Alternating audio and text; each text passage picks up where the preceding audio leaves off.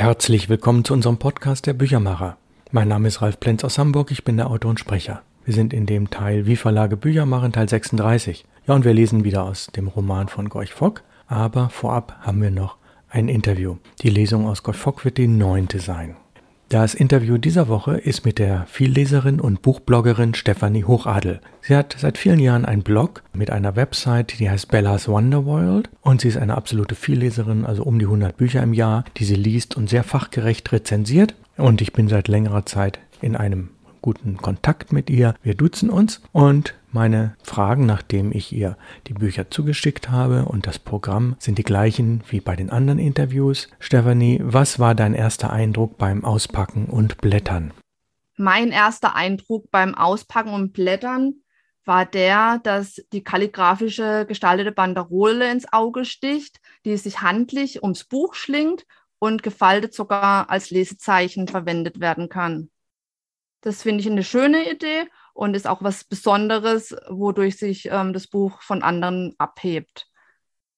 So kann man auch praktisch direkt nach dem Buchkauf reinlesen und hat ein Lesezeichen zur Hand. Den hochwertigen Leineneinband empfinde ich als sehr angenehm, gerade wie sich die Haptik von anderen Büchern unterscheidet.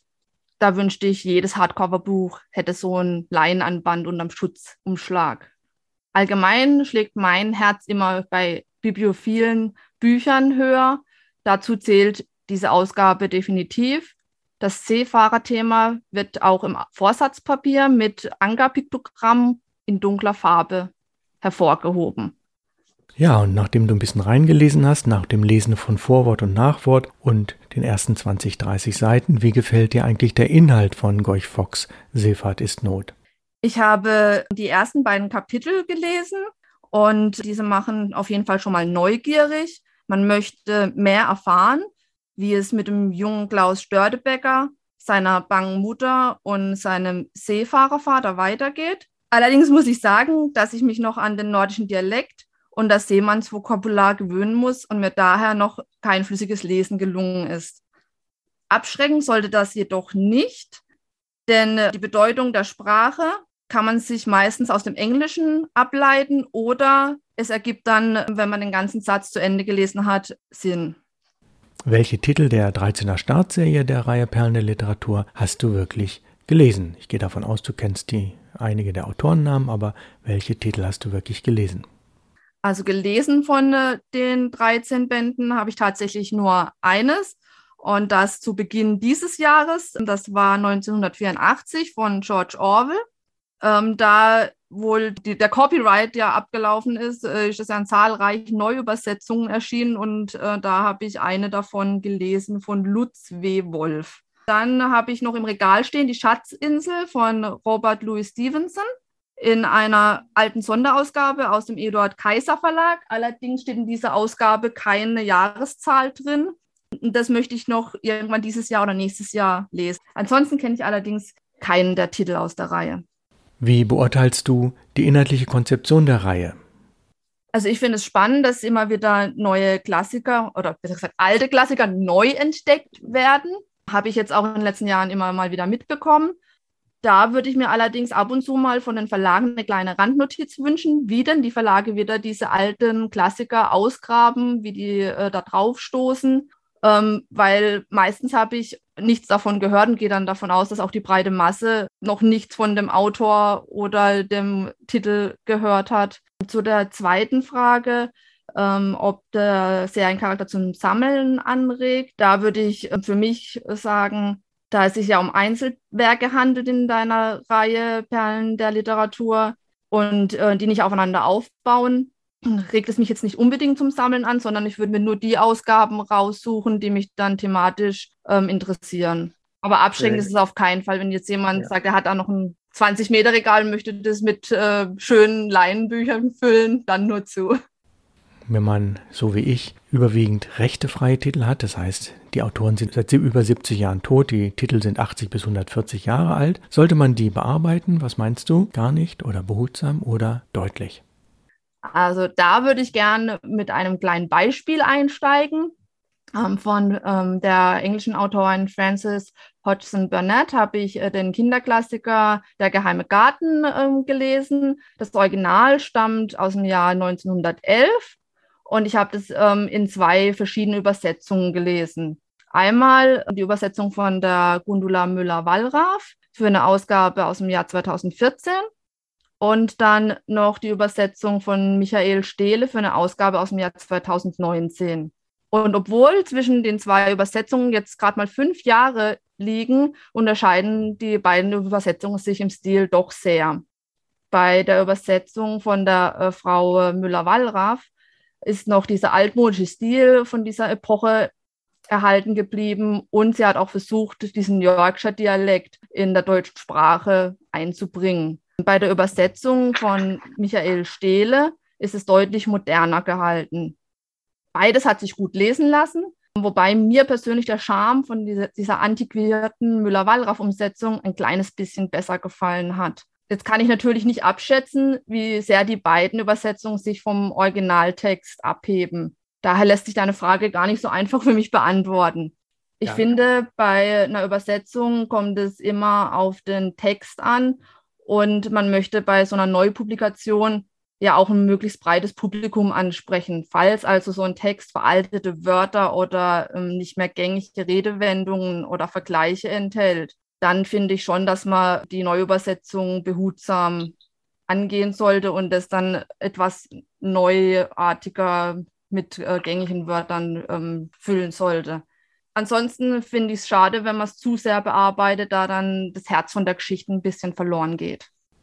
Ja, wie, wie wir darauf gekommen sind, das waren teilweise Empfehlungen aus dem Freundes- und Kollegenkreis. Das kam von unserem Beirat. Und natürlich sind wir auch der einen oder anderen Spur gefolgt. Auf Kafkas Spuren wandern sind wir dann auf Franz Werfel gekommen und ähnliches mehr. Literarische Kreise hängen oft relativ eng zusammen. Von Walter Benjamin sind wir zu anderen gekommen, von Elisabeth Langgesser ebenfalls. Und so schließen sich manchmal da auch die Kreise. Das sind also Querverweise, die in der Literatur selbst zu finden sind oder aber eben durch den Beirat.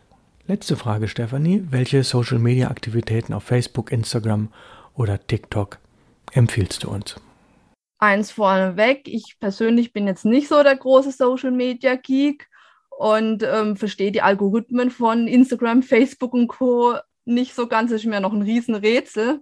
Äh, ich habe da auch gar nicht die große Zeit, um mich damit zu beschäftigen, wenn ich ehrlich bin. Ich kann jetzt mal aus der Sicht von einer Followerin ähm, diverser Verlage ein bisschen berichten, wie es mir da ergeht. Da finde ich es immer interessant, wenn jetzt neue Publikationen kommen, dann machen manche so Cover-Reveal-Aktionen, dass man schon mal gleich optisch ähm, was Neues sieht. Und ähm, ich bin auch große Coverkäuferin von Büchern. Da, das reizt mich dann immer gleich, wenn da was äh, Gutes um die Ecke kommt. Und da gibt es natürlich noch andere Möglichkeiten, Bekanntmachung dort zu platzieren, Aktionen zu neuen Titeln zu streuen oder ähm, zum Beispiel Schnipsel aus Büchern zu präsentieren ja, oder Interviewausschnitte, wenn die Autorinnen und Autoren natürlich noch am Leben sind. Das finde ich auch immer ganz interessant. Ja, oder Hintergrundinformationen, äh, zum Beispiel zum Entstehungsprozess eines Buches. Ja, genau, sowas, äh, so Hinweise zu so Besonderheiten von Büchern. Das catcht. Ja, ich bedanke mich dann ganz herzlich für die Zeit, die du dir genommen hast, für die Lesezeit und wir werden sicherlich zum Winter hin, wenn du das Buch dann ganz gelesen hast oder noch andere Bücher von uns bekommen hast, nochmal darüber reden. Ich bedanke mich herzlich und bis bald. Ja, danke. So, ich lese jetzt weiter aus Gorch Fock. Wir sind im achten Abschnitt. Es war Ostern auf Finkenwerder. An den Gräben standen die Weiden mit silbernen Katzen und die Erlen ließen braune Troddeln im Winde wehen. Die Pappeln leuchteten im Sonnenschein und glommen wie Frühlingsbräute mit hellblonden Haaren. Und die Finkenswerder Fahrensleute feierten Ostern, indem sie um ihre Halbinsel gingen. Nur Ostern taten sie das, sonst nicht. Wann käme sonst auch wohl ein Fischermann dazu, einen Gang um sein Land zu machen? Er geht sowieso nicht gerne, denn Seebeine sind nicht für Landwege geschaffen. Wintertags, wenn er zu Hause ist, lassen die morastigen Wege es nicht zu, für die sie früher Stelzen gehabt haben. Sommertags hat er zwischen Jütland und Niederland zu viel zu tun. Nur Ostern, da machen sie ihren Rundgang. Der Brauch entstammt der alten Zeit, als die Fischerei den ganzen Winter eingestellt war und die große allgemeine Ausreise erst nach Ostern stattfand. Da lag es nahe, dass der Fischer nochmal seine Insel auf den Kicker nahm, bevor er sich der See für lange Monde anvertraute. Auch die Konfirmanden, die mit zur See sollten, hatten ein Verlangen, den Deich noch einmal ganz unter den Füßen zu haben, bevor sie an Bord gingen.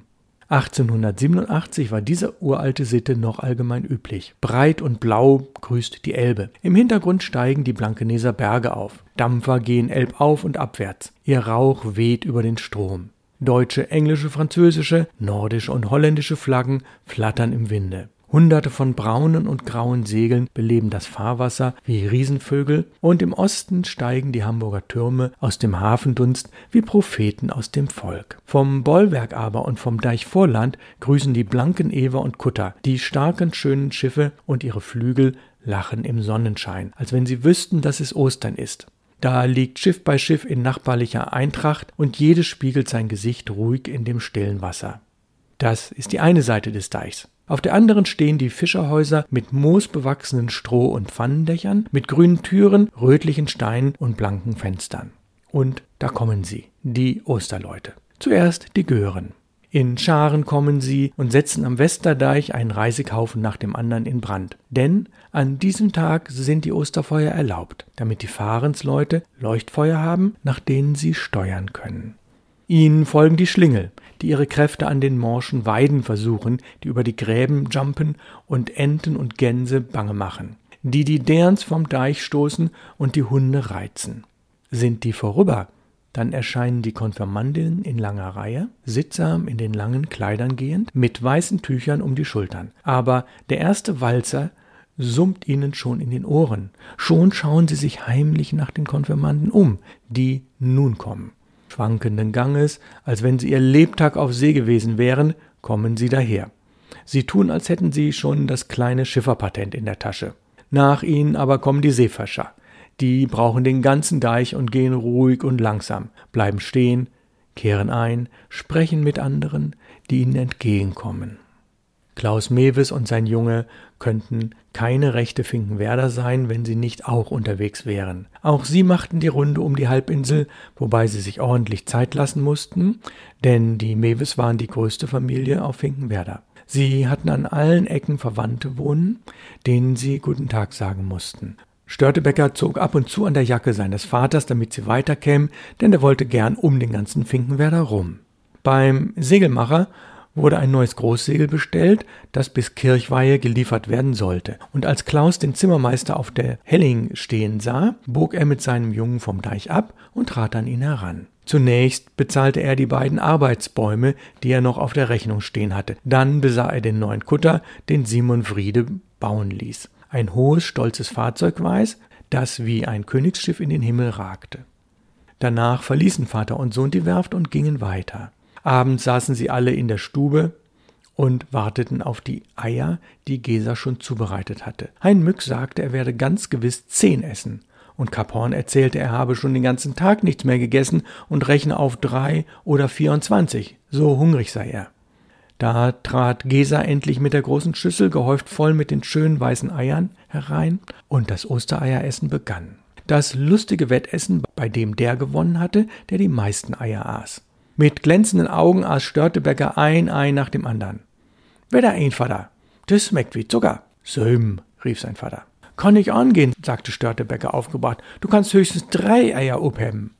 Er zählte die Schalen. Ein, zwei, drei, Vater. Kap Horn lenkte die Aufmerksamkeit des Jungen mal auf den Deich und mal auf die Bilder an der Wand und schob ihm, ohne dass er es merkte, die leeren Schalen hin. Die drei Fahrensleute rissen ein ordentliches Loch in den Eierhügel, aber schließlich mussten sie doch die Segel streichen und sich für satt erklären. Da bekleidete Störtebecker sich mit der Würde eines Preisrichters und zählte die Eierschalen, die jeder vor sich liegen hatte. Bei seinem Vater waren es fünf. Oh, wat wenig, Vater. Du säst söben. Das ich dir nicht von dir gedacht. Ich mach mich nicht zu lange, Störtebecker, entschuldigte sich sein Vater. Ich dacht, Annas wirst du nicht satt. Bei der Mutter kam Störtebecker zu dem niederschmetternden Ergebnis: Twey, Mutter, dat et Lütchen Kinder okay. Du musst gewiss die Pfanne wegtragen. Hein Mück, der sechs Eier gegessen hatte, kam glimpflich davon. Aber über Kap Horn, der nur ein Häufchen ganz zusammengedrückter Schalen hatte, goss er seinen vollen Spott aus. Dann ging er an den eigenen Berg und steckte die Schalen zusammen. De paar Dingers is auch kein Start zu mocken, stichelte Kap Horn. Von wegen die paar Dingers ereiferte der Junge sich und erzählte sie in Gedanken schnell noch einmal durch, um sicher zu sein, dass er sich nicht verzählt hatte. Kick hier, drei, süß, sieben, acht, neun, neun Eier. Ich ha selber nicht gedacht, dat dat so viel würden. Wahrhaftig, nein, rief Klaus Mewes, der sich kaum des Lachens erwehren konnte. Wie kann dat angehen, dat ein Junge mehr Eier etten kann als wie groten Löt? Kaphorn lachte.